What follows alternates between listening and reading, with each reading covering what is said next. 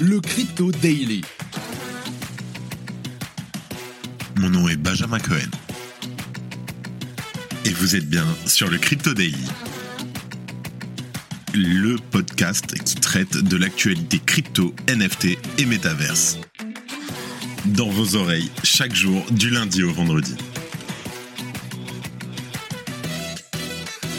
Salut, j'espère que tu vas bien. On se retrouve tout de suite pour un nouveau résumé de l'actualité sur le Crypto Daily. Fun fact, nous avons lancé un groupe Telegram pour les auditeurs réguliers du podcast. Dedans, on discute, on répond aux questions, on rigole. Bien entendu, 100% gratuitement. Pour le rejoindre, envoie-moi un message.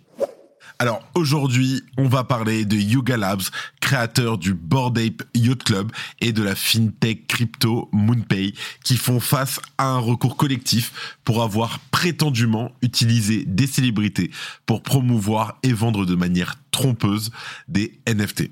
En deuxième news, grosse, grosse news très dangereuse pour la France et surtout pour l'écosystème. Le secteur français des crypto-monnaies est-il en péril? Avec l'amendement proposé par le sénateur Hervé Moret, les entreprises françaises seront bientôt forcées d'avoir l'agrément PSAN, ce qui peut avoir des conséquences dramatiques pour toutes les entreprises. On fait le point sur la situation. Et en dernière news, de chaud chez Binance, ou du moins chez les utilisateurs de la plateforme, particuliers comme professionnels. En effet, des retraits massifs de crypto ont été enclenchés ces derniers jours à cause des soupçons formulés par l'exchange concurrent Kraken. Ceci mettait en doute les réserves du premier exchange mondial suite à la publication du récent audit réalisé par Mazar.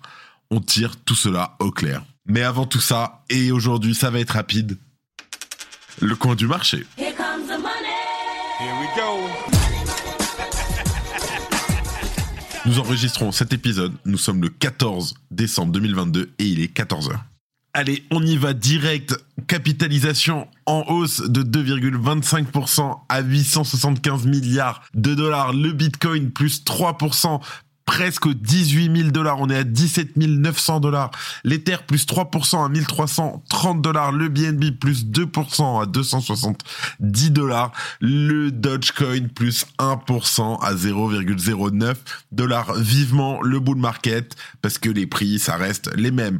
Allez, on passe aux news. Alors, on parle de NFT, de Bored Ape et surtout de Yuga Labs.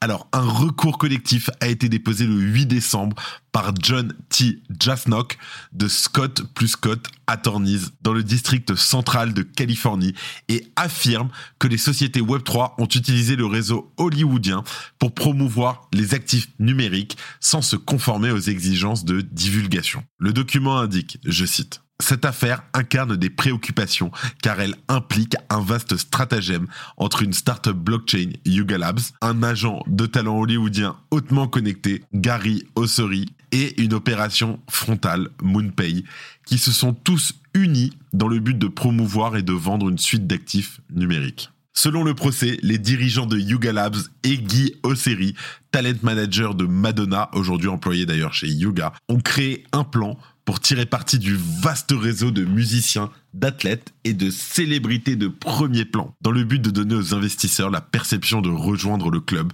grâce à la collection NFT phare de Yuga. Je cite le document. L'exclusivité de l'adhésion à Bake était entièrement basée sur l'inclusion et l'approbation de célébrités très influentes. Mais ce prétendu intérêt et cette approbation des NFT Bake par des créateurs de goût de haut niveau ont été entièrement fabriqués par Osseri à la demande des défendeurs exécutifs, allègue la poursuite. Pendant ce temps, Yuga Labs a nié les allégations du procès, affirmant que ce dernier est opportuniste et parasitaire et sans aucun fondement. Il s'agit du deuxième procès intenté contre la société par le cabinet d'avocats Scott plus Scott. Le recours collectif fait également référence à une déclaration antérieure de la SEC des États-Unis sur les mentions de célébrités affirmant que, je cite, ces mentions peuvent être illégales si elles ne divulguent pas la nature, la source et le montant de toute compensation versée directement ou indirectement par la société en échange de l'aval. Le dossier indiquait que Yuga Labs avait secrètement payé les célébrités pour approuver et acquérir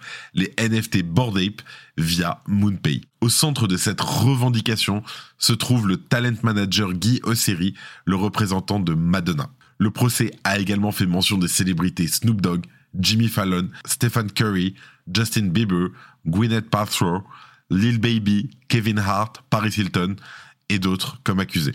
Alors, il faut faire attention parce que si jamais des paiements de la part de Yuga Labs ont été effectués à destination des célébrités, l'affaire va rapidement secouer l'écosystème NFT.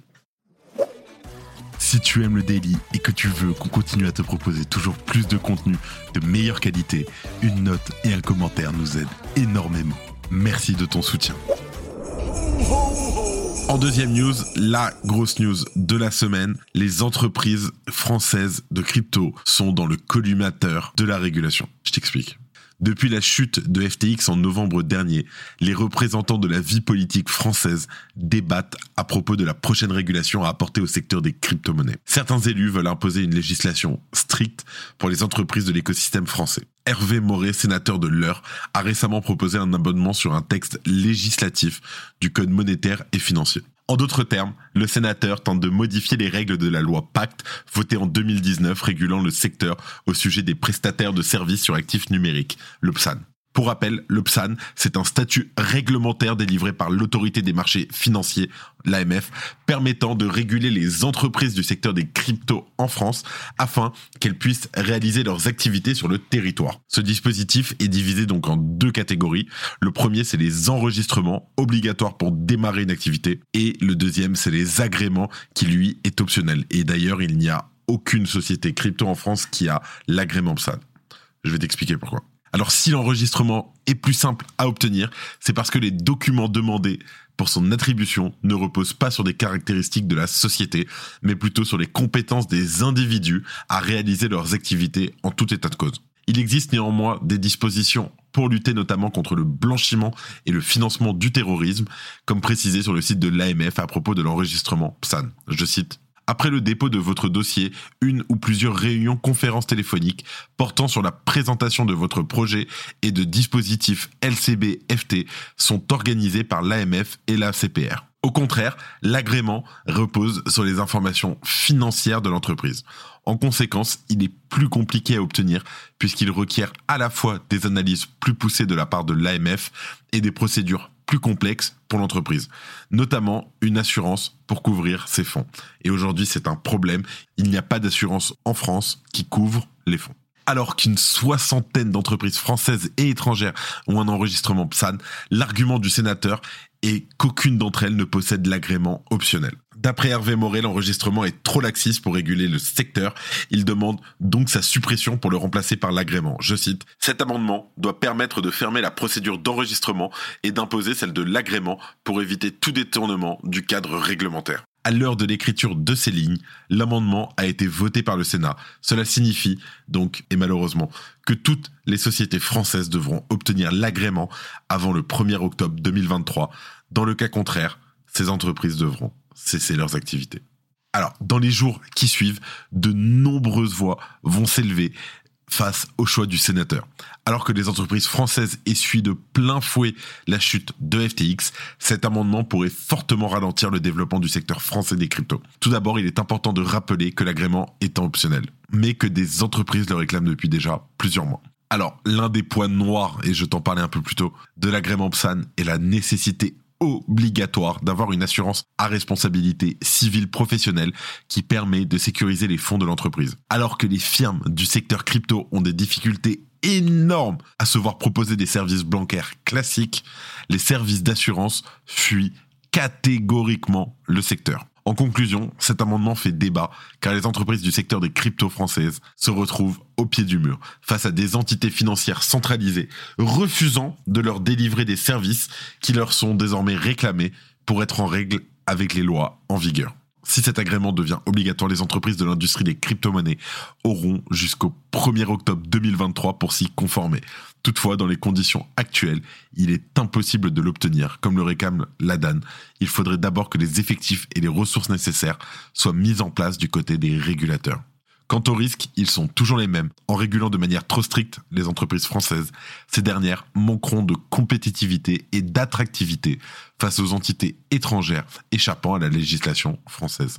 Alors que cette loi résulte de l'effondrement de FTX, ce sont malheureusement les entités les plus régulées qui vont en payer le prix fort. L'amendement a été voté et accepté par le Sénat.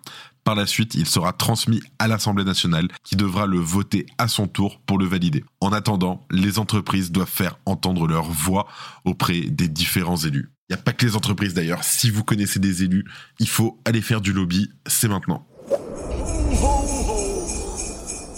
Et dernière news, on va parler de la fuite de capitaux qui part de Binance. On parle de près de 3,6 milliards de dollars en 7 jours. Alors, panique à bord, où vont ces cryptos? Ces jours-ci, Sisi, patron de Binance, doit avoir la pression. Il faut dire qu'après la chute de la plateforme FTX, tous les regards se tournent désormais vers ce géant des cryptos. Je l'avais dit, c'est sûr que le gars ne voulait pas faire tomber FTX. Du moins, je pense pas qu'il s'attendait à faire tomber FTX. Mais alors que se passe-t-il chez Binance en ce moment? Et pourquoi les utilisateurs paniquent-ils?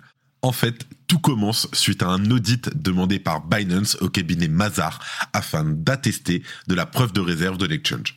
Cependant, plutôt que de rassurer les investisseurs, ce qui était le but premier recherché, les conclusions de l'audit ont étonnamment produit l'effet opposé. Le rapport publié détaille les collatéraux détenus par la plateforme, mais en aucun cas les dettes associées. Or, bien évidemment, les réserves constituent la différence entre les deux. Nul besoin de détenir 50 milliards de capitaux si vous êtes endetté à hauteur de 100 milliards, bien sûr. Les conclusions du rapport ont donc instillé le doute dans l'esprit des utilisateurs. Malheureusement, le doute, tu le sais, dans le contexte actuel, c'est le pire des ennemis. Pour en rajouter une couche, Binance serait soupçonné par ailleurs d'être dans le viseur des autorités US pour blanchiment d'argent. On en parlait dans l'épisode d'hier les réactions ne se sont pas faites attendre. Selon la firme Nansen, spécialisée dans l'analyse crypto, pas moins de 3,6 milliards de dollars de retrait ont été effectués entre le 7 et le 13 décembre. Un mouvement de panique donc et un test grandeur nature pour Binance concernant ces fameuses réserves. Les bitcoins fuient l'échange et les autres cryptos l'accompagnent dans sa course.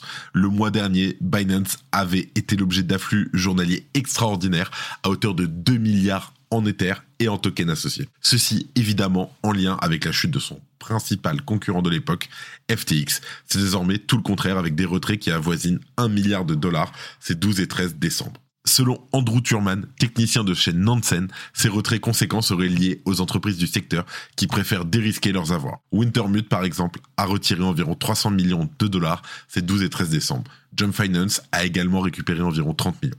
En réponse, Sisi conserve un calme impérial, de moins en façade. Selon ses propos, les dépôts et les retraits font partie de la vie courante des exchanges et cette période n'en fait pas exception. En bref, rien de nouveau sous le soleil. Il déclare même que ces tests à grande échelle sont une bonne idée. Pour lui, il faudrait reproduire ce schéma de manière alternée sur chacun des exchanges crypto afin de vérifier tour à tour leur solvabilité. La petite pique pour les concurrents. Malgré tout cela, l'ampleur des retraits n'est absolument pas à l'image de ce qu'a connu FTX. Selon l'analyste Ki Ju, cofondateur de CryptoQuant, il n'y a rien d'alarmant. Les réserves en Bitcoin de Binance ont baissé de 8% depuis quelques jours. Certes, mais avaient augmenté de 24% suite au cataclysme FTX. Comme d'habitude, à voir les deux côtés de l'histoire. Par ailleurs, la croissance des réserves de stablecoin de la plateforme Binance paraît bien plus organique et naturelle que celle de la plateforme FTX. Depuis début novembre, les exchanges sont dans la tourmente, reflet d'une confiance des utilisateurs malmenés. Ces derniers ne savent plus sur quel pied danser et paniquent, à raison à la première incertitude. La situation semble toutefois s'améliorer pour Binance ces dernières heures, alors que les dépôts reprennent peu à peu sur la plateforme. Espérons simplement que n'advienne pas de nouvelles catastrophes qui prolongeraient un bear market crypto qui n'a déjà que trop duré. Avant de finir, les news en bref. Just Mining, l'une des principales sociétés françaises de crypto-monnaie, fondée en 2017 par Owen Simonin, alias Asher, fait peau neuve et devient Meria. Au-delà d'un changement de nom, Meria se dote d'un nouveau site internet et annonce une roadmap ambitieuse. Petite info, nous avons reçu Asher sur le podcast. L'interview sort samedi et dedans on revient sur le futur de Meria et ce qu'il en attend. L'épisode sort samedi à 10h. Quel est l'avenir de Just Mining? Sur Just Mining, c'est la boîte où je suis encore opérationnel dans le sens où je suis euh, président et directeur général. Aujourd'hui, on annonce quelque chose de gros qui devrait arriver dans les semaines qui viennent. On travaille dessus depuis plus d'un an pour le coup, avant euh, l'ouragan, d'où le fait que ça a pris autant de temps. On va annoncer un rebranding, un nouveau nom, un nouveau logo et surtout une roadmap de développement en trois phases. Suite aux différents déboires que rencontre l'écosystème des cryptos depuis quelques temps, le tout appuyé par la débâcle de FTX, les autorités canadiennes ont décidé d'interdire les contrats à terme et les effets de levier sur les crypto-monnaies à leurs citoyens. Elles ont également invité les Canadiens à faire preuve de prudence avec les cryptos. Le protocole DeFi Lodestar Finance a été la cible d'une attaque. Au total, l'attaquant a réussi à dérober 6,5 millions de dollars, soit l'ensemble des liquidités du protocole. Quelques jours après les faits, il semblerait qu'il ait utilisé le même mode opératoire que le hacker de Mango Markets. Merci de ton écoute. Et voilà, c'est la fin de ce résumé de l'actualité du jour. Évidemment, pensez à vous abonner pour ne pas rater le suivant, quelle que soit d'ailleurs l'application que vous utilisez pour m'écouter. Rendez-vous aussi sur Twitter et LinkedIn pour d'autres contenus d'actualité exclusifs. Je crois que j'ai tout dit. Faites attention à vous. Et moi, je vous dis à demain. C'était Benjamin pour le Crypto Daily. Merci et à très vite.